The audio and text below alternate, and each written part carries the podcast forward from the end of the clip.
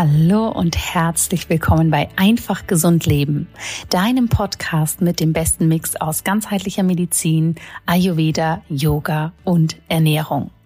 Mein Name ist Dr. Jana Scharfenberg. Ich bin Ayurveda-Ärztin und Medizinerin und freue mich unglaublich, dass du heute hier wieder mit dabei bist. Ich hoffe, es geht dir gut. Ich hoffe, du hattest bisher eine entspannte Woche. Und heute habe ich ein Thema für dich, was wirklich gerade in letzter Zeit immer wieder von euch gewünscht wurde. Und zwar geht es um die ganzheitliche Zahnmedizin. Hier haben wir natürlich schon ein paar spannende Episoden Episoden, die ich dir in den Shownotes auch nochmal verlinkt habe. Aber es war natürlich Zeit für ein Update und hier natürlich auch nochmal einen ganz frischen Blick drauf. Und deshalb habe ich Dr. Nicole Lenz eingeladen.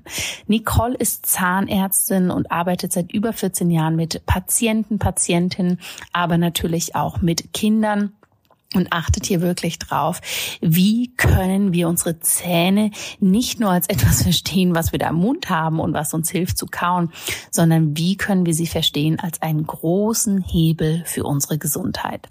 Und herausgekommen ist ein sehr erfrischendes und tiefgreifendes Interview mit Nicole, denn sie hat eine unglaublich frische Art, wirklich ihr Wissen rüberzubringen und äh, Freude zu entwickeln an der Zahngesundheit und und selbstverständlich haben wir auch über Themen gesprochen, die natürlich in der Zahnheilkunde oder allgemein wirklich mit unterschiedlichen Meinungen bewertet werden. Dementsprechend nimm dir bitte wie immer genau das mit, was für dich stimmt und lass das andere für dich einfach so stehen, beziehungsweise bespreche es dann sehr, sehr gerne auch nochmal mit deiner Zahnärztin oder deinem Zahnarzt deines Vertrauens.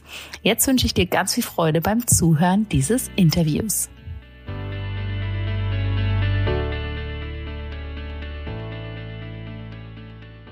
Liebe Nicole, ich weiß jetzt schon, dass alle Hörerinnen und Hörer sich sehr auf das freuen werden, was du uns hier erzählst, weil es ist immer ein Thema, was sich so viel gewünscht wird. Und bevor wir da gleich verraten, um was es geht, erstmal herzlich willkommen. Schön, dass du hier bist. Dankeschön für die Einladung, Jana. Wie geht es dir heute? Was hast du heute schon für deine Gesundheit getan? Ich für meine Gesundheit. Ich war heute schon beim Sport. Sehr gut. schon äh, ganz normal mein Morgenritual, äh, Zahnseide, Zähne putzen, Öl ziehen, äh, Zunge reinigen, äh, alles durch.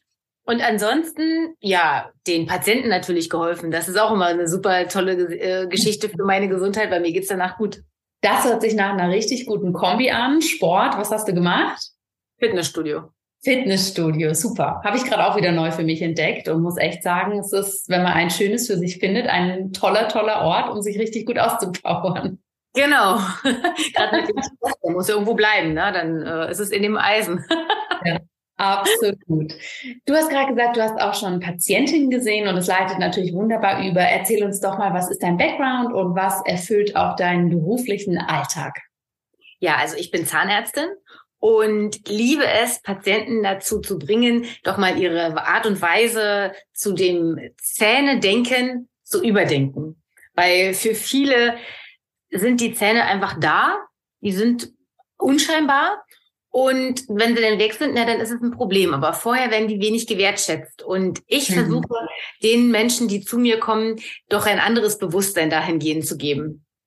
Und äh, da hatte ich heute erst wieder eine Patientin, die meinte, die hat nach einem äh, Bleaching, wo wir immer sagen, hier Nachteile, Vorteile, mhm. sie hat das erste Mal gemerkt, dass sie jeden einzelnen Zahn spüren kann. Und das war wie so ein Finger, den sie immer merkt. Und da sage ich, genau das ist es. Der Zahn an sich ist ein eigenes kleines Konstrukt, der in einer Familie im Mund zusammenlebt. Und das sollte man irgendwie mal wertschätzen. Das finde ich ein total spannendes Bild, das wirklich so als Familie zu sehen, ne? weil wie du sagst, viele sehen das wahrscheinlich so als die bucklige Verwandtschaft, um die man sich bitte nicht zu viel kümmert und dann dieser Gang da zum Zahnarzt, wo man so Kopf überlegt und einfach nur hofft, es ist kein Loch da, ist natürlich eine Einstellung, die viele Menschen haben, aber wie du sagst, die ja eigentlich nicht notwendig ist. Nimm uns mal noch ein bisschen mehr rein in dieses Familienbild. Was macht diese unterschiedlichen Familienmitglieder aus und was braucht auch, dass die sozusagen untereinander es gut miteinander haben? Na, erstmal hat ja Familie vorne die Schneidezähne, dann gibt's ja die Eckzähne, dann gibt's die kleinen Backenzähne und die großen Backenzähne. Und im mhm. Grunde vergleiche ich das sonst normalerweise mit einer Fußballmannschaft. Ich versuche es mal mit einer Familie. ähm, das eine hat das Sagen, wenn ich den Kiefer bewege, ja, wenn ich die Zahnbeziehung zueinander nach links und rechts schiebe, dann hat einer nur das Sagen. Das ist der Eckzahn. Mhm. Bei den wenigsten muskulären Spannungen, die wenigsten ähm, Muskeln, die jetzt gerade im Fitnessstudio hängen. Und wenn das eben nicht der Fall ist, das ist häufig bei Knirschern, bei Leuten, die sagen, oh, ich bin hier die ganze Zeit verspannt. Dann hat eben das Ganze, die ganze Familie ist dann im Aufruhr. Dann führt nämlich die gesamte Zahnreihe diese Bewegung an. Und das führt dann dazu, dass die Muskeln die ganze Zeit in Aktion sind. Äh, stell dir vor, du bist 24 Stunden lang im Fitnessstudio oder bist du auch irgendwann K.O. Und ja. da ist genauso, ne? Übersäuerung der Muskulatur, Festigkeit. Und das macht dann irgendwann Beschwerden, die natürlich nicht unbedingt dort bleiben, beziehungsweise nicht nur hier verspürt werden, sondern eben sich am Kopf, Hals, Nackenbereich und weiter nach unten verbreiten können. Okay, das heißt, primär merke ich sie in der Kiefermuskulatur oder da startet sozusagen dann diese Verspannung und das kann sich ausbreiten oder ist es je nachdem, wie diese Kräfte sozusagen rund um unsere Zähne wirken, dass es auch eine Nackenverspannung sein kann, die ich gar nicht mit den Zähnen zusammenbringe, weil mein Kiefer ja relativ locker ist. Genau, na, der Kiefer ist dann nicht locker. Die meisten merken das nicht. Also ich mhm. frage dann immer, wie oft sind denn Ihre Zähne im Laufe des Tages aufeinander gepresst? Mhm. Kommt immer so, oh, das weiß ich gar nicht. Dann gebe ich den, äh, den Leuten die Aufgabe, darauf einmal zu achten. Und beim nächsten Mal kommt dann tatsächlich, oh, wissen Sie, wie oft ich die Zähne zusammenpresse? Mhm. Mhm. Mhm. Das musste ich mir echt mal so zum äh, Kopf kommen lassen und dann äh, immer dieses locker lassen. Ja? Mhm. Und mhm. wir merken tatsächlich hier wenig. Das, mhm. was du angesprochen hast, die Nackenbeschwerden, die merken die viele. Also gerade Frauen, die haben ja äh, wenig Nackenmuskulatur in der Regel. Und Männer kommen dann eher mit Beschwerden im unteren Rücken. Weil da ist der Rücken stärker ausgeprägt, da kommen dann so, oh, jetzt irgendwie Rückenschmerzen. Mhm. Mhm. Viele sehen den Zusammenhang mit den Zähnen eben nicht. Ne? Und äh, hellhörig würde ich dann immer werden, wenn je, viele dazu äh, neigen, regelmäßig zum Osteopathen zu gehen, zum Chiropraktiker oder zum Physiotherapeuten. Mhm. Und die Behandlung zwar kurzfristig Erfolge zeigt, aber dann nicht anhält. Ja muss man immer gucken, was kann denn noch die Ursache sein? Also es müssen nicht die Zähne sein, es kann. Ja. Und man sollte wenigstens mal drauf schauen, damit diesen Menschen auch geholfen wird. Ne? Und ähm, dann finde ich es wichtig, dass man wirklich interdisziplinär arbeitet und jetzt nicht sagt, nee, das ist unbedingt hier mein Fachgebiet, hier bleibe ich jetzt, äh, mhm. ich muss dem jetzt helfen. Es funktioniert so nicht. Der Körper ist eine, wie so eine Marionette, das geht von unten nach oben, von oben nach ja. unten. Und da muss man eben gucken, wer jetzt aktuell der richtige Ansprechpartner ist. Was kann ich als Zahnarzt tun? Wo kann ich ihn hinschicken? Und äh, dann eben weitermachen. Mhm. Auf jeden Fall. Und was kannst du als Zahnärztin machen? Beziehungsweise was machst du mit deinen Patientinnen und Patienten in solchen Fällen? Naja, als erstes erstmal da zusehen, dass die Muskulatur gelockert wird. Da gibt es ja verschiedene Möglichkeiten. Ne? Entweder die Eigenübungen, die sie zu Hause machen, was ich sage, hier aufpassen mit äh, gucken, ähm, wann die verspannt sind. Dann gibt es Möglichkeiten zur Muskelentspannung, äh, Teile, die sie selbst tragen können, Übungen damit machen können, damit sie mal merken, aha, ja, hier arbeitet die Muskulatur anders. Die Zähne sind nicht in Kontakt. Das heißt, die Rückkopplung übers Gehirn an die Muskulatur wird eben unterbrochen. Mhm. Oder Tänzgeräte gibt es auch. Das sind so kleine Elektroden, sozusagen wie so ein äh, Fitnessstudio hier. Jeder war doch schon mal beim EMS oder viele kennen das zumindest. Mhm. Das ist genau das Gleiche, nur in Mini-Format. Einfach mal entspannen der Muskulatur. Und es kann auch Muskelkater hinterher geben, ist aber sehr, sehr, sehr effektiv. Okay, super. Was ich hier spannend finde, das sind für mich unter anderem auch ganz neue Inputs, die du da erzählst mit der Fußballmannschaft oder der Familie. Und ich gehe mal nicht davon aus, dass du in deinem Studium der Zahnmedizin das Anatomiebuch aufgeschlagen hast und da stand das genauso drin, sondern das hört sich ja eher an als ein Wissen, was du dir sehr ganzheitlich angeeignet hast und natürlich da unterschiedliche Disziplinen oder Ansätze reinfließen. Nimm uns da mal mit in deinen Weg. Wie kam es von ich studiere Zahnmedizin hin zu Moment, das müssen wir ganzheitlicher angehen?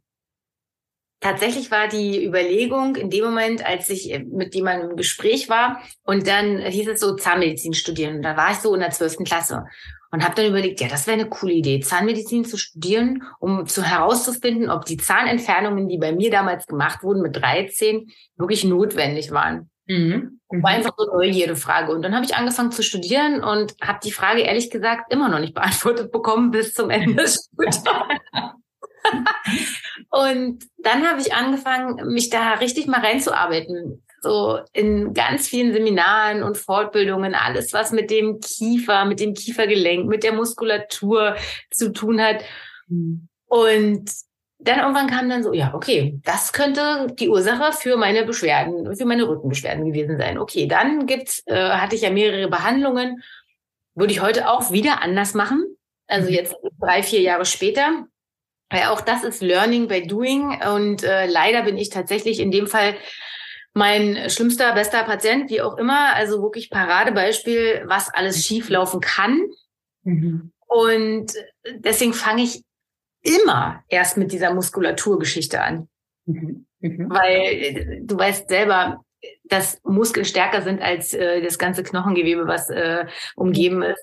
Und ich kann nicht nur eins anschauen. Ich muss dafür sorgen, dass äh, mit einer Entspannung äh, der Körper halbwegs in Balance ist. Ganz werden wir niemals schaffen. Und es gibt Leute, die da, da denken wir, ich habe letztens mit einem Chiropraktiker gesprochen, also das kann doch nicht sein, dass dieser Mensch beschwerdefrei ist. Aber es funktioniert, weil der Körper einfach ein grandioses Meisterwerk ist, der will einfach nur funktionieren, der will überleben, der will keine Schmerzen haben. Deswegen haben wir auch im Mundbereich so wenig Schmerzen, weil wenn das die ganze Zeit da wäre, mhm. dann würden wir nichts mehr essen. Und mhm. schon ausgestorben. Und ja. dann habe ich angefangen, mich da, wie gesagt, weiterzubilden und habe gedacht, nee, das kannst du ja keinem erklären, das versteht ja niemand.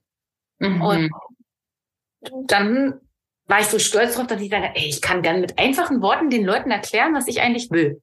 Ja. Ne, und das habe ich tatsächlich, gab es ein bisschen Ärger am Staatsexamen, weil ich dann auch schon so bildlich gesprochen hatte. Und ich sagte, ey, Sie sind hier in einem Staatsexamen. Ich sage, ja, aber morgen bin ich vom Patienten. Der versteht mich doch sonst nicht. Mhm. Ja, da haben Sie auch wieder recht. Ja, stimmt. Ne? So einfach mal umdenken. Und äh, die Patienten, die verstehen es tatsächlich nur, wenn man es bildlich erklärt, kurz, bündig, äh, mit irgendwas, was sie aus, was sie, was sie kennen. Ja. Und dann, dann kommt auch so, ja, jetzt habe ich das endlich mal verstanden. Ja. Da, darum geht es doch. Absolut, absolut. Super spannend und mit Sicherheit immer noch ein Pionierstatus, würde ich mal sagen, da solche Ansätze mit reinzubringen. Wie ist denn das mit der Mundgesundheit oder der oralen Hygiene grundsätzlich? Du hast gesagt, eben, ne, bei den Zähnen ist ganz viel los. Die meisten wollen sich gar nicht drum kümmern. Jetzt sind meine Hörerinnen und Hörer natürlich, wenn sie aufmerksam meinen Podcast hören, da schon sehr gut vorgebildet, dass wir aus ayurvedischer Sicht den Mundraum als den obersten Bereich des ähm, Magen-Darm-Traktes sehen, dass wir hier mehr tun sollten, als sozusagen mal schnell über die Zähne zu schrubben, sondern Öl ziehen, Zunge schaben, und die Zahnzwischenräume zu reinigen, was ganz, ganz Wichtiges ist. Und da bekomme ich natürlich immer die Frage, sieht das denn die moderne Wissenschaft genauso? Wie soll ich denn das machen? Oder auch so manchmal bringen mir meine Patientinnen und Patienten diese Irritation von ihrem Zahnarzt oder Zahnärztin mit, oh, der sagt Öl ziehen, das bringt gar nichts. Und jetzt würde mich natürlich interessieren, wenn du das so sehr interdisziplinär siehst, was ist aus deiner Sicht wichtig für unsere orale Hygiene? Du hast es gerade so schön beschrieben. Genau das sage ich auch meinen Patienten. Weil das, die Zahnbürste ist eins. Du erreichst bloß mit der Zahnbürste nicht alle Flächen. Deswegen mhm. ist Zahnseide so wichtig, weil wenn man sich vorstellt, die Zähne stehen ja äh, Hand in Hand, also die berühren sich ja. Und genau diese Stellen müssen gereinigt werden, weil genau dort Karies am schnellsten entwickelt wird. Und dann ist meistens nicht nur der eine Zahn betroffen, sondern auch der auf der anderen Seite. Mhm. Und das siehst du nicht. Du kannst ja den Patienten noch nicht ständig röntgen um das dann äh, zu entdecken. Und leider sind diese Stellen erst immer zu erkennen, wenn es wirklich schon etwas größer ist. Mhm. Und deswegen schwöre ich auf Zahnseide. Also ich würde fast behaupten, Zahnseide ist wichtiger als eine Zahnbürste. Mhm. Weil wenn du dich ordentlich ernährst mit harten Sachen, dann hast du ja eine Selbstreinigung durch den Speichel, durch die Zunge. Ne? Mhm. Ähm, deswegen unbedingt Zahnseide. Und diese Zwischenraumbürstchen, die du auch schon angesprochen hast, die sind natürlich wichtig, um den Raum zwischen diesem Kontaktpunkt und dem Zahnfleisch zu reinigen. Und der ist ja unterschiedlich groß. Mhm. Viele Neupatienten kommen und sagen, ja, ja, nutze ich nicht. Oder ja, nutze ich, aber äh, wahrscheinlich nicht richtig. Mhm. Weil im Durchschnitt braucht jeder so ungefähr vier Bürstchen. Weil du hast immer unterschiedliche Räume im hinteren Bereich von oben. Der ja. untere Bereich ist auch nochmal anders und vorn ist auch meistens anders. Und je nachdem, was derjenige für eine Vorbehandlung hatte, entweder eine kieferorthopädische Behandlung, da ist der Knochen auch meist etwas abgebauter, oder schon eine Parodontitis gehabt, dann sind die Räume auch größer und dann muss man in regelmäßigen Abständen schauen, passt denn die Bürste, die ich für den Zwischenraum habe, immer noch oder kann ich da schon Lapaloma mit äh, im Zwischenraum machen, weil die ja. sollte immer einen leichten Klemmeffekt haben. Mhm. Mhm. Und ganz viele kennen das nicht. Deine Hörer sind schon super vorgebildet, wenn du das jetzt schon so beschreibst, weil viele Neupatienten sind echt überrascht über das, was ich dann erzähle über die Mundhygiene und was man da machen kann, um eben das als normal empfundene Zahnfleischbluten mhm. mal äh, aus dem Kopf zu bekommen, weil wirklich, wie oft höre ich, Zahnfleischbluten ist normal, das kenne ich, meine Oma hatte das, meine Eltern haben das und dann frage ich meine Patienten immer, ja, wenn sie sich am Knie anfassen, bluten sie dann auch? Hm. Ja, das ist eine, ein Zeichen einer Entzündung und das sollte schon ernst genommen werden. Und das meine ich mit diesem, der Mundraum ist so wichtig. Und wenn ich anfange mit dem, was du schon gesagt hast, ne, Öl ziehen, Zunge schaben und äh, die Bürstchen, dann hast du einen riesengroßen Teil schon vollbracht. Ja. Und also, ja. Absolut, absolut. Also du sagst Zahnseide plus Bürstchen. Ja. Ja. Okay. Mhm. Ja, das finde ich auch nochmal super wichtig, dass wir uns das klar machen, ne? weil ich glaube, das ist auch etwas, wo man sehr, sehr lang gefühlt einfach so mit durchkommt und sich auch sehr schnell so naja, selber so ein bisschen hinters Licht führen kann. Ich habe die Zähne ja super geputzt, ja, aber dass da noch viel, viel mehr dazu gehört, ist natürlich immens wichtig. Du hast jetzt zwei Dinge angesprochen. Also lass uns erstmal beenden. Du sagst ähm, Zahnseide, Zahnbürstchen, Zähne putzen, Öl ziehen, Zunge schaben. Damit haben wir schon mal ein super Programm gemacht. Richtig. Gibt es noch was, was wir on top machen können, jetzt rein für, für die Sauberkeit? Also dann hast du eigentlich saubere Zähne. Ja. Also man muss kein Meister des Fachs sein, um diese Sachen zu machen. Am Anfang natürlich, äh, klar, sind die Menschen äh, überfordert. Ich sage dann immer, planen Sie zehn Minuten ein im Wartezimmer, äh, nicht im Wartezimmer, im Badezimmer. Ja, ja. einfach eine, wenn du als erwachsener Mensch erstmals Zahnseide benutzt, dann bist du überfordert. Das, äh, bei Kindern ist das einfacher. Ne? Deswegen äh, versuche ich da mal die Familie mitzunehmen, wo wir wieder bei Familien sind. Und ähm, dann versuchen das die Erwachsenen, mit, zeige ich denen, wie sie das machen sollen, und das funktioniert. Mhm. Und bin so stolz, wenn genau das eintritt, was ich sage, nämlich machen Sie das jetzt mal so eine Woche durch und Ihr Zahnfleischbluten wird deutlich weniger. Mhm. Und dann kommen die beim nächsten Mal echt dann äh, auch zur Prophylaxe und äh, sagen, oh, Sie hatten recht, das ist richtig cool. Das fühlt sich so schön im Mund auf einmal an. Das, also das ist ein tolles, tolles Feedback. Absolut. Absolut.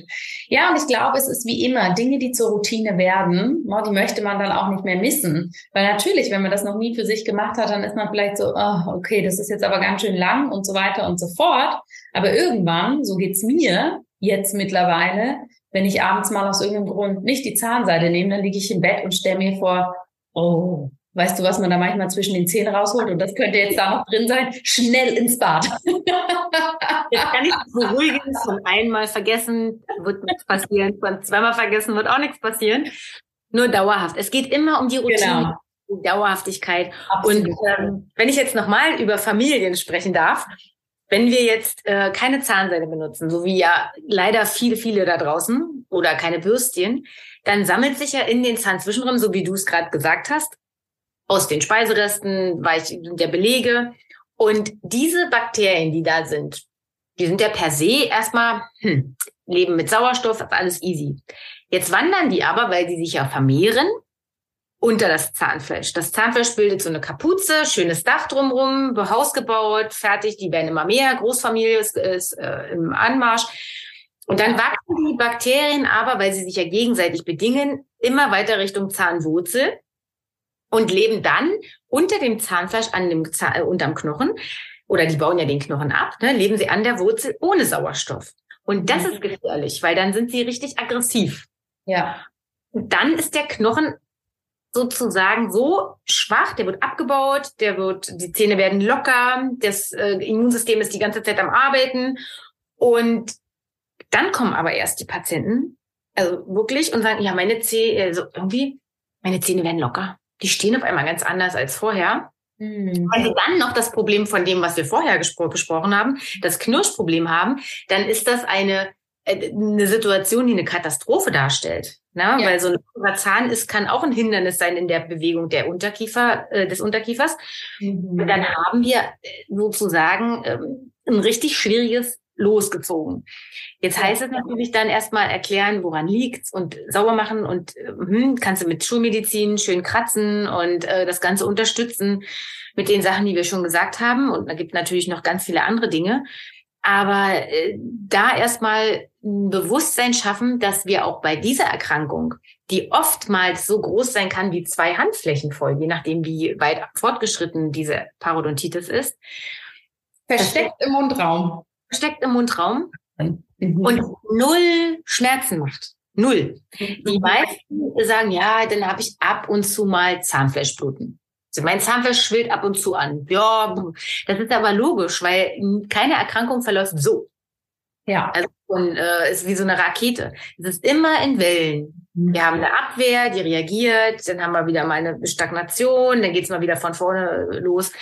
Und das ist wichtig zu wissen, dass aber da schon eine stille Entzündung im Mund ist. Mhm. Mhm. Und ähm, wer weiß, wie lange diese Bakterien oder diese stille Entzündung schon im Körper ist, wenn manche Patienten das erste Mal darauf aufmerksam gemacht werden. Ja. Und viele von ihnen haben leider auch diesen typisch Parodontitis Mundgeruch. Ich weiß nicht, ob du den kennst, aber der ist sehr prägnant. Und schreib ihn uns mal. Wir wollen alles wissen hier im Podcast. ich kann mir da gerade nichts drunter vorstellen. Häufig ist mir das äh, sogar in der S-Bahn oft aufgefallen, als ich damals noch nach Berlin zur Arbeit gefahren bin, wenn die Leute so mit offenem Mund, machen ja auch leider viele, gegen die Scheibe atmen und dann kommt das so in, wieder zurückgeworfen. Das ist wirklich ein richtig penetranter Geruch. Ich kann, ich, mhm. also, wenn du weißt, wie, was das ist, dann kannst du sagen, nee, das ist nicht der Magen, das ist nicht, das ist typisch Parodontitis. Ne? Mhm. Und leider merken diese Menschen das auch erst viel, viel, viel später, als es andere Leute registrieren. Und äh, jetzt ist noch das Gefährliche, dass diese Erkrankung, also diese Bakterien ja ansteckend sind. Wenn das jetzt jemand hat als Elter, äh, als Elternteil, als Partner, als Großeltern, dann kann ich diese Bakterien ganz einfach durch Küsse übertragen. Mhm. Das ist so gefährlich. Also Mhm. So eine schleichende Erkrankung. Ja. Das heißt, dieses Übertragen einfach, dass es für alle nochmal klar ist, ich kann die Bakterien, die das auslösen, sozusagen übertragen. Und wenn ich dann Kind, Partner, wen auch immer um mich habe, die oder der dann dementsprechend auch nicht diese ähm, ausführliche Hygiene macht, dann hat es bei ihm sozusagen auch das Potenzial, dass das dann seinen Weg sozusagen findet, oder? Genau. Ja, okay. Das ist natürlich ein sehr spannendes Thema, was für uns alle super wichtig ist. Und das heißt, das, was du jetzt beschrieben hast, fassen wir unter dem großen Begriff Parodontitis zusammen. Ist das richtig? Korrekt. Mhm. Okay. Und dieses Wort, damit alle einmal verstanden haben, bedeutet, wenn wir es übersetzen, äh, was konkret? Knochenschwund. Zahnbett verschwindet. Okay. Mhm. Eine Entzündung des Zahnhalteapparates. Und das zeigt sich eben genau mit den Themen, die du gesagt hast, das Zahnfleischbluten, was ja jeder mal irgendwie so kennt, ja, dieser Mundgeruch und natürlich, dass irgendwann die Zähne empfindlicher werden und auch anfangen können zu wackeln. Genau, oder auch viele sagen, oh, mein Zahnhals liegt jetzt frei. Das kann auch sein, dass die Zähne, die werden ja optisch länger. Ne, wenn der Knochen sich abbaut, dann siehst du ja mehr als die äh, normale Zahnkrone, die du gewohnt bist, wenn du in den Spiegel schaust. Dann sieht es eben aus wie der Zahn ist auf einmal, weiß ich nicht, zwei, drei, vier Zentimeter, äh, Millimeter, Entschuldigung, Millimeter länger. Und mhm. das stört die meisten dann natürlich, ja. Ja, absolut. Aber was für im Alter kann ich den Kindern das beibringen, dass sie wirklich auch mit Zahnseide und Zahnbürste das für sich selber umsetzen können? Also Kinder sollten so lange nachgeputzt werden mit der Bürste, bis sie Schreibschrift schreiben können. Das habe ich, das sage ich ganz häufig und jetzt habe ich letztens von meiner Nachbarin erfahren, dass es in der Schule, du wirst es ja jetzt demnächst erleben, ähm, keine Schreibschrift mehr geben wird. Die mhm. schreiben mit nur noch in Blockschrift. Dann sage ich, hm, was sage ich denn jetzt? So acht, neun Jahre? also das ist wirklich, äh, du musst gucken, mit den Kindern immer gut putzen. Und wenn dieses Handling da ist, dass sie selber putzen können, dann aber vielleicht trotzdem einmal in der Woche nachputzen. Ja. Ja, das schadet nicht. Und wenn die Kinder da was dagegen haben, ist es viel schlimmer, wenn das Kind Karies hat oder irgendwelche anderen Erkrankungen, mhm. als wenn einmal mehr nachgeputzt wurde. Absolut. Und Zahnseide und Bürstchen, weil das ist ja vom Handling nochmal etwas diffiziler als jetzt die Zahnbürste. Genau, da gibt es ja so eine kleinen vorgefertigten, äh, vorgespannten Zahnseiden. Mhm. Gibt es auch mit so kleinen Bildchen dran am Griff in unterschiedlichen Farben. Die empfehle ich gerne für Kinder, weil das ist ein Handling, dann lernen die einfach nur dazwischen zu gehen, zack, zack, zack, zack. Und ja. das funktioniert super. Okay. Erwachsene dann natürlich mit normaler Zahnseide arbeiten. Aber für Kinder ist das ein Riesending und es macht doch voll Spaß, wenn man denen das einmal erklärt hat in der ja dann sind die da fix dabei. Super. Mit dem Bürstchen schaffen Sie das selber dann schon? Nee, die Bürstchen habe ich ehrlich gesagt noch nie bei den Kindern äh, angewandt. Ich glaube, dass ähm, da ärgern sich ja auch Erwachsene schon drüber, dass die so mit, ja. äh, mit nicht klarkommen. Also da würde ich tatsächlich Pubertät okay. sagen. Ja. Ja. Mhm. Und die, die Zahnseide gerne schon mit sechs. Also wenn die Kinder so Handling haben, ein mhm. bisschen rumspielen, das macht denen ja auch Spaß, wenn man ja. denen sich erklärt. Ne? Kinder sind doch klug. Absolut. Und das ist auch da wieder das Vormachen. Also bei uns ist das auch morgens immer der größte Spaß. Wer kann am meisten Öl im Mund haben und da mitmachen? Von dem her ist das was, was man Kindern wirklich super beibringen kann. Und ich denke, dieses Thema ist so, so wichtig, weil es eben oft so ignoriert wird. Und du hast vorhin noch so einen spannenden Satz fallen lassen, dass wenn wir das Richtige essen und was Hartes essen, ja, dass sich dann auch viel durch den Speichel reinigt.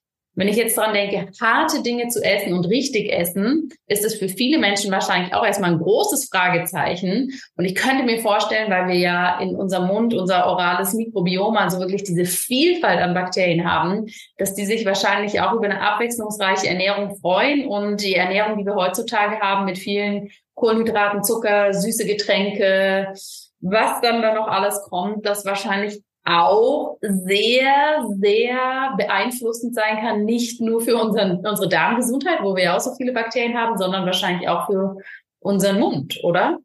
Genau. Also die Ernährung heutzutage ist eigentlich eine Katastrophe. Gerade bei Parodontitis-Patienten lasse ich mir gerne mal eine Woche ein Ernährungsprotokoll aufschreiben. Einfach nur, damit sie sich mal mit, damit beschäftigen, was sie eigentlich essen. Mhm. Und ich mhm. glaube, dass in dieser Woche ein bisschen mehr hingeguckt wird, was auf dem Speiseplan steht. Und das, ist, und das ist immer noch so, uff, okay, da steht wirklich oft Brot, Brötchen, Brot zu jeder Mahlzeit. Mhm. So, mh, hm, Brot ist wie Nudeln, ist Kohlenhydrate, gleich Zucker. also und auch noch weich, das klebt ja alles an den Zähnen. Ne? Und wenn ich dann eben diese Mundhygiene, wie wir eben beschrieben haben, sein lasse, dann habe ich nicht nur ein schlechteres Mundmilieu, sondern eben auch diese ganzen klebrigen Sachen, die überall da sind und dafür sorgen, dass ich eben Zahnfleischentzündung bekomme und darüber hinaus sich dann eine Parodontitis entwickeln kann. Ja. Das heißt, und über was für eine Ernährung freut sich uns, unsere Bakterien im Mund? Rohkost. Knabbersachen, mhm. Nüsse. Na gut, jetzt verträgt nicht jeder Nüsse, aber alles, was ich kauen kann, einfach mal so eine Karotte, Paprika, richtig schön das Ganze zerkauen. Deswegen habe ich Zähne. Mhm, mh. Und diese ganze, also als es aufkam hier mit diesen Smoothies, da habe ich gedacht, meine Güte, dann brauchen wir gar, gar keine Zähne mehr, also ernähren wir uns alle nur noch durch den Schlauch und ähm, brauchen die nicht mehr. Und dann können wir aber auch nicht mehr sprechen, nicht mehr, nicht mehr küssen, nicht mehr. äh, Also das, das ist ja ein Kunstwerk, was wir da im Mund haben. Und das darf nicht vernachlässigt werden. Deswegen richtig kauen, harte Sachen. Mhm. Und auch wirklich kauen, ne? Ja. Ich glaube, das kommt da noch dazu. Verdauung, wie du vorhin schon gesagt hast, die Verdauung beginnt im Mund. Absolut, absolut. Ja, dass das wirklich gut gekaut wird. Was können wir unseren Zähnen aus ganzheitlicher Sicht noch Gutes tun? Neben dieser Hygiene, neben dem, dass wir sie auch wirklich einsetzen. Was ist noch wichtig, dass sie wirklich gesund bleiben, dass unsere ja, Mikroorganismen gut leben können? Was, was siehst du da noch als essentielle Stellschrauben für uns? Wenig Stress. Also das ist tatsächlich ein riesiges Thema, weil nicht umsonst sind diese Erkrankungen, die wir heute haben, also neben dem, neben der Ernährung, die sich verändert hat, aber der, der Stress, der macht so viel kaputt, verändert das ganze Milieu, das wirst du ja im Darmbereich auch immer sehen. Es ist einfach eine, ähm, eine Katastrophe. Wenn ich Stress habe, dann kaue ich nicht richtig, dann schlinge ich das runter, dann ist die Verdauung schon erstmal nicht richtig begonnen. Große Klopse werden runtergeschluckt. Mhm. Ähm, dann der ganze Stress äh, durch, ähm, vermindert die Durchblutung. Und wenn ich wenig Durchblutung im Mundbereich habe, dann gleicht das nach einem Raucher. Raucher haben auch minder Durchblutung. Ja. Und äh, wenn jetzt ein Raucher noch Stress hat, dann kommt es noch on top.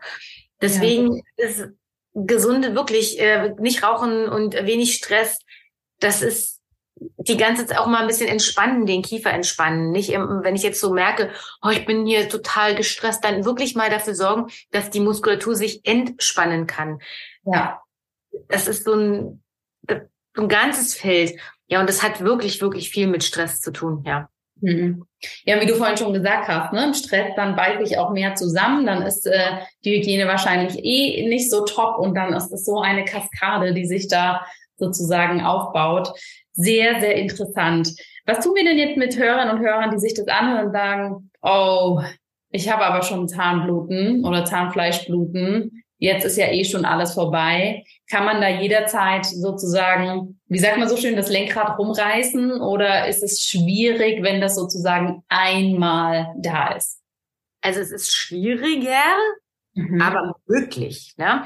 Also es ist eine, man muss dann eben gucken, wie ist die aktuelle Situation? Wie kann ich jetzt da was machen? Deswegen ist auch individuell zu entscheiden, wie oft ist dann eine professionelle Zahnreinigung wichtig. Da kann man nicht pauschal sagen, einmal im Jahr, zweimal im Jahr, sondern hat derjenige gar nichts, nichts, Mhm. dann habe ich ein anderes Intervall, als wenn jemand eine, eine Parodontitis hat, die jetzt schon fortgeschritten ist, dann muss ich das Intervall einfach etwas enger legen, Ja. damit wir schauen können, dass wir das Level halten können. Weil wir können den Knochenaufbau nicht mehr wiederbekommen, aber wir können ihn stoppen und Ja. auf dem Niveau halten. Und je, jeder, der schon mal irgendeine Veränderung gemacht hat, sei es Ernährungsveränderung, äh, Hygieneänderung, äh, mit Zahnseide angefangen, der wird merken, eine Routine in einer in der Lebensweise der Änderung, das macht sich bemerkbar. Und auch das wird sich sehr, sehr positiv auf die Parodontitis auswirken. Was wir nie vergessen dürfen, ist, dass es eine, äh, eine chronische Erkrankung ist. Das bedeutet, sie ist da. Deswegen darf ich auf keinen Fall sagen, oh, jetzt ist es wieder besser geworden, jetzt lasse ich das Ganze mal wieder schleifen, weil Mhm. umso schneller geht das Ganze wieder von vorn los. Okay. Und weil auch ganz viele Studien mittlerweile bewiesen haben, dass diese Parodontitis-Bakterien im ganzen Körper zu finden sind und dann eben auch für Alzheimer, Demenz, Diabetes, Rheuma, Herzinfarkte und dergleichen zu ähm, also eine Verbindung haben, ist es auch wichtig, dass gerade Menschen, die schon diese genannten und andere chronische Erkrankungen haben, unbedingt mal zum Zahnarzt gehen und sich da mal überprüfen lassen. Ich finde das so faszinierend. Das ist ja eigentlich so logisch, ne? Aber dass wir durch so Studien eben noch mal viel klarer sehen, wie sehr alles zusammenhängt. Ich meine, wenn wir hier drüber sprechen, natürlich ist uns klar, wenn da unter den Zähnen was stattfindet, ja, und auch Blutgefäße sind, dass das überall in den Körper gehen kann. Aber wir sind ja oft trotzdem so isoliert oder so fokussiert auf einen Bereich ne, und sprechen dann, ah, okay, das ist Parodontitis, aber dass es wirklich Studien gibt, die zeigen, hey, das hat mit ganz, ganz vielen anderen systemischen und wirklich auch schwerwiegenden Erkrankungen zu tun, ist natürlich sehr, sehr interessant für uns alle. Mhm, natürlich. Und das Schönste ist, dass wenn eine Parodontitis behandelt wurde und die ganzen Anzeichen sich deutlich verbessert haben, die Zähne fester sind, das Zahnfleisch jetzt schön am Zahn anhaftet. Da sage ich auch immer, die Tür ist jetzt geschlossen für die, äh, mhm. natürlich nicht geschlossen, dicht, aber sie ist jetzt geschlossen und ist nicht mehr so eine Salontür, die ich hin und her pendeln kann. Weil so ein entzündetes Zahnfleisch kannst du wirklich anklappen und hin und her bewegen. Und das ist auch mal rot. Das sind auch andere, die kann sich jeder gerne mal im Spiegel anschauen. Ne? Das sollte blass, rosa und anliegend sein. Und wenn das passiert ist nach einer Parodontitis-Behandlung, haben wir schon ganz, ganz viele Patienten zu ihrem Allgemeinarzt schicken können und dann nochmal zu überprüfen, lassen die Herzmedikamente, die äh, Insulingaben. Und das mhm. konnte bei so vielen Menschen schon reduziert werden in der Dosierung. Das, das macht mich glücklich. Unglaublich. Ich finde das so toll. Und das auch so zu sehen und auch so messen zu können, ist einfach, glaube ich, für uns Medizinerinnen Herzen natürlich auch nochmal was, weil da geht's dir wahrscheinlich ähnlich. Wir sprechen von so vielen ganzheitlichen Konzepten und in unseren Köpfen ist es so klar, dass das alles zusammenhängt. Aber oft brauchen wir logischerweise auch diese schwarz auf weiß Verbesserungen und objektiven Werte, nicht nur für uns, dass wir sagen können, hey, das ist wirklich so, sondern natürlich auch für Patientinnen, Patienten oder allgemein als Gesellschaft, dass wir das auch wirklich, glaube ich, diese Relevanz echt einfach in, in, in der Fülle greifen können, was das wirklich bedeutet. Ja, und was ich auch richtig cool finde, ich zeige ja vorher meinen Patienten, man hier Spiegel und dann mache ich diese, nehme ich diese Sonde und zeige denen, so sieht es jetzt aus zeigt mhm. denen das, abge, so, so das abgeklappte Zahnfleisch und wie das blutet und, und wenn wir das dann gemacht haben und die sagen, ja, ich weiß gar nicht, ob sich da was verbessert hat, dann machen wir das gleiche nochmal. Die meisten merken aber die Verbesserung. Also die stellen wirklich fest, die Bürsten werden größer und es blutet nicht mehr und ne. Mhm. Und wenn sie das dann im Spiegel sehen, so, oh, wie schön das jetzt aussieht, wie sie ja. gesagt haben. schön. Das ist schön. Ich habe noch drei knackige Fragen dazu, die ich immer wieder gestellt bekomme und die leite ich jetzt einfach mal ungefiltert an dich weiter, weil du mir da eine viel bessere Antwort geben kannst. Punkt Nummer eins, wie häufig sollen wir denn unsere Zahnbürste eigentlich wechseln? Weil die schrubbelt da jeden Tag natürlich in unserem Mikrobiom rum und da wird ja wahrscheinlich einiges draufbleiben. Also ich nach vier Wochen weg. Nach vier Wochen. Mhm. Ja. Gibt es Möglichkeiten, eine Zahnbürste zu reinigen? Ja, es gibt, ich erkenne ich aber äh, keine Studien zu. Es gibt ja von dieser Kurzwerbung, äh, Sonicare, da ist ja so ein, so ein ähm, Paket, wo du deine Zahnbürste reinmachen kannst und das ist wohl so eine Ozonreinigung. Ja.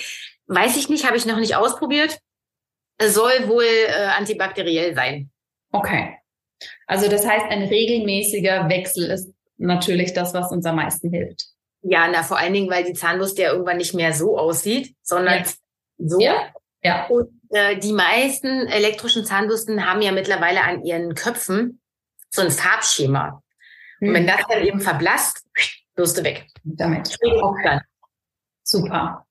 Die zweite Frage, wir haben über die Zahnzwischenräume gesprochen, Bürstchen und Zahnseide. Was ich auch öfter mal sehe und muss ich aber gestehen, selber noch nie ausprobiert habe, ist die Zahnzwischenräume mit so einem Wasserstrahl zu reinigen.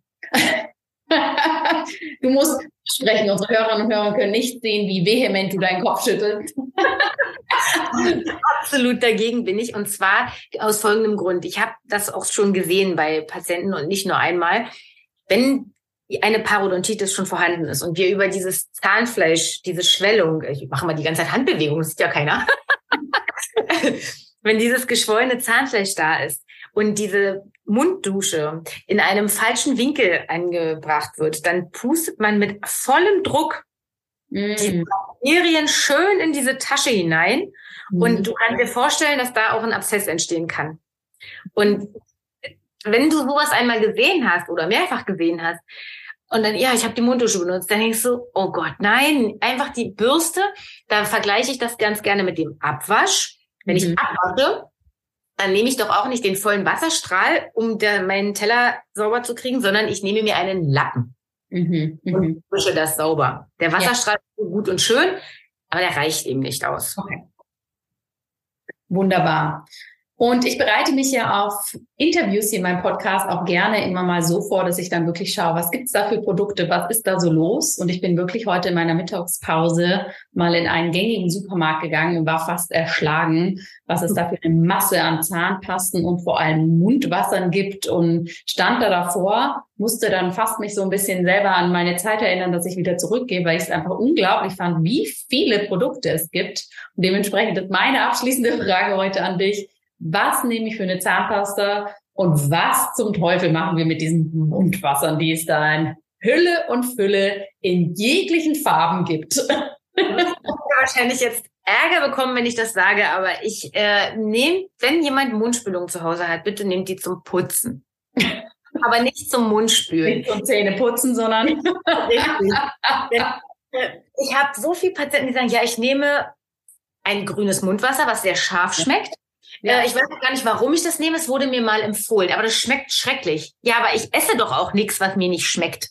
Ja? Mhm. Und wenn ich jetzt als Beispiel, das kann sich jeder vorstellen, nehmen wir an, wir sind in einem Fußballstadion und da ist es voll besetzt. Wir schmeißen da jetzt eine Bombe rein, alle weg. Das ist die Mundspüllösung. Die ist aggressiv, die hat manchmal sogar noch Alkohol drin. Da sind so viele Stoffe drin, die eigentlich niemand aufnehmen möchte. Und wir nehmen in uns über unsere Mundschleimhaut schneller Medikamente und äh, Materialien auf, als wenn wir sie runterschlucken und das Ganze über den Darmbereich, über die Leber noch äh, abgebaut wird. Ja. Und wenn ich jetzt aber nur eine, ein Öl nehme, was nur die bösen Bakterien weghält, das ist wie eine Rauchbombe in dem Fußballstadion. Da sind eben nur diejenigen weg, die gerade da nebenbei stehen. Ne? Mhm. Die müssen dann vor allem darum stinken.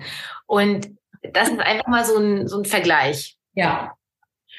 Und zur, ähm, zur Zahnpasta, da gab es auch schon sehr viel kontroverse Diskussionen. Ich persönlich empfehle fluoridfreie Zahnpasta. Mhm. Da gibt es weniger davon. Also wenn du da heute vor deinen Regalen standest, die wenigsten davon waren fluoridfrei und hatten wenig Zusatzstoffe. Weil ich einfach der Meinung bin, je weniger Schadstoffe ich beeinflussen kann, die in meinen Körper reinkommen, desto besser ist das für mich oder mhm. für jeden, der das tut. Super, weil ich glaube, Glaubenskrieg, Zahnpasta mit oder ohne Fluorid, das ist wirklich echt der Hammer, was es da für unterschiedliche Meinungen gibt. Ich sehe das wie du. Gibt es aber auch Ausnahmen, wo du wirklich sagst, hey, da macht es aber doch mal Sinn, mit fluoridhaltiger Zahnpasta vorzugehen? Also nicht Zahnpasta, aber manchmal hilft es bei diesen hypomineralisierten Zähnen. Das sind ja die, Kreidezähne, ne, die den Schmelz eben weniger gut ausgebildet haben. Das, die sind ja sehr stark empfindlich, wirklich. Ja. Also die Patienten haben es nicht leicht. Und da hilft es manchmal, wenn die dann kommen und dann vielleicht noch Stress hatten und den Zahn stark belastet hatten, dass man da dann einmal äh, mit einem Fluoridlack rübergeht und äh, das Ganze einmal mhm. versiegelt. Ja. ja. Okay. Super. Mensch, Nicole, wir sind hier einmal durch die ganze Zahnfamilie durchgegangen und was die alle so an Themen mitbringen können. Super, super spannend. Vielen, vielen Dank für das Input. Gibt es denn zum Ende des Interviews was, wo du sagst, hey, das möchte ich unbedingt noch an die Hörerinnen und Hörer rausgeben? Oder was, was wir jetzt vielleicht hier in dem Kontext noch gar nicht besprochen haben, was dir aber wichtig wäre, noch zu erwähnen?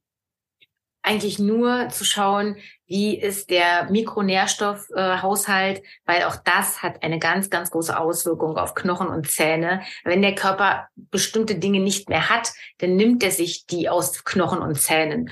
Und das sagt der nicht, der schreit ja weniger um Hilfe, aber im ja. Prinzip sind Karies und Parodontitis Hilfeschrei des Körpers. Hilfe, mir fehlt da was, gib mir Bestandteile, die ich brauche. Und dass jeder, das ist das Zweite, dass jeder einmal darüber nachdenkt, wie eigenverantwortlich wichtig das ist, zu sagen, ich kümmere mich um meine Zähne, wie ich mich um meine Hände kümmere, wie ich mich um meinen, den Rest meines Körpers kümmere. Weil das kann ich einfach nicht abgeben. Niemand, kein Zahnarzt, kein Arzt kann dafür Sorge tragen, dass die Zähne gesund bleiben. Nur ein, nur derjenige selber. Absolut. Mikronährstoffe, um dann nochmal kurz die Schlafe zu ziehen, auf welche ganz besonders achten, wenn man die überprüfen lässt, beziehungsweise zu schauen, dass die auch gut aufgefüllt sind? Also die beiden, die ich auch bei Parodontitis-Patienten äh, mir anschaue, sind Vitamin D und Omega-3. Okay. Also äh, und alles andere kann man natürlich äh, spielt auch eine Rolle, aber die mhm. drei entzündungshemmend und Knochen und äh, Zahn fördernd, sage ich jetzt mal, ultra wichtig und so immens unterschätzt. Vitamin D, Omega 3. Ja, im Mangel so dermaßen. Ich frage mich manchmal, wie diese Patienten da noch so sitzen können äh, mit ja. der bisschen mit dem bisschen Energie, was sie da haben. Die Werte sind unterirdisch schlecht. Mhm. Aber das Feedback ist auch wieder da.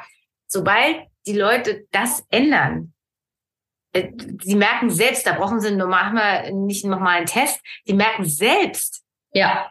ihnen passiert. Absolut. Und dass sie viel leistungsfähiger sind, egal mit was, da sind auch weniger Probleme im Mundbereich, weniger Verkrampfungen, weniger Blutungen. Das ist unglaublich. Äh, hm. Ja, das finde ich super spannend, weil ich habe ja auch länger mit chronischen Schmerzpatienten, mit Migränepatienten und Co. zusammengearbeitet und da auch immer, immer, wenn ich das Labor genommen habe, Vitamin D, Omega-3 absolut im Keller. Egal bei welcher Ernährung, egal bei welchem männlich, weiblich, egal welches Alter erstaunlicherweise viele Jugendliche, ne, wo man dann auch wirklich so eruiert hat in der Geschichte, hey, aber in der Höhle zu Hause sitzen und den ganzen Tag am Handy gamen, da kann auch kein Vitamin D bei rumkommen. Aber das ist mir damals schon so präsent aufgefallen, dass das wirklich sich so durchgezogen hat. Und das jetzt auch nochmal so von der anderen Seite zu hören, zeigt einfach, wie wichtig diese Stoffe sind. Ja, absolut. Ja. Und ich finde es echt schade, dass das immer noch nicht angekommen ist in der Bevölkerung.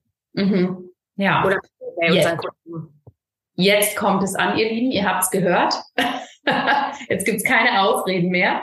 Und Nicole, gib uns doch zum Ende des Interviews nochmal durch, wo praktizierst du? Und wenn wir jetzt nicht das Glück haben, bei dir in der Nähe zu wohnen, wie können wir trotzdem in den Genuss kommen, von dir Informationen zu erhalten, mit dir zusammenzuarbeiten und da in deine spannende Welt einzutauchen? Ja, also meine Praxis ist in Potsdam im Stadtteil Großklinike. Das ist für die Berliner teilweise noch besser zu erreichen als für die Potsdamer. Potsdam und Spandau ist. Ja. Und äh, ansonsten, wenn jetzt jemand weiter weg ist, ich bin bei Instagram zu erreichen unter Dr. Nicole Lenz. Und ja, da antworte ich auch meist, also eigentlich beantworte ich jede Frage. das werden wir jetzt mal testen.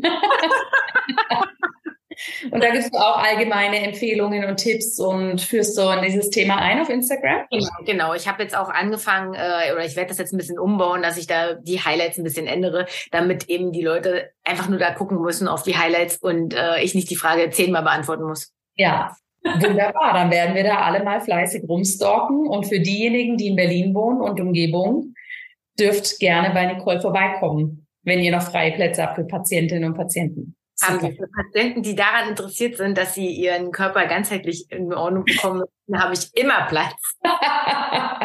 Sehr gut. In diesem Sinne, liebe Nicole, vielen, vielen, vielen Dank, dass du hier warst, dass du so ein reichhaltiges und wichtiges Wissen reingegeben hast. Ich möchte an der Stelle auch nochmal der Person danken, die uns hier verknüpft hat. Die wird schon wissen, falls sie den Podcast anhört, wer das ist. Aber da auch nochmal danke, das finde ich auch mal großartig, wenn Menschen so vernetzend denken und sagen, boah, das würde doch gut zusammenpassen, bringt da gemeinsam mehr Gesundheit in die Welt. Aber eben initial erstmal dir vielen, vielen, vielen Dank. Großartiges Wissen. Ich habe auch schon wieder einiges mitgenommen. Und ich werde sofort diese Zahnseide für Kinder im Internet raussuchen und meinen Kindern ab morgen geben. Bei DM kannst du da kaufen mit so bunten Dingern. Sehr schön. In diesem Sinne, schön, dass du da warst. Herzlichen Dank. Und für alle Hörerinnen und Hörer, geht mal bei der Nicole schauen und lernt noch mehr über eure Zahngesundheit und setzt es vor allem um.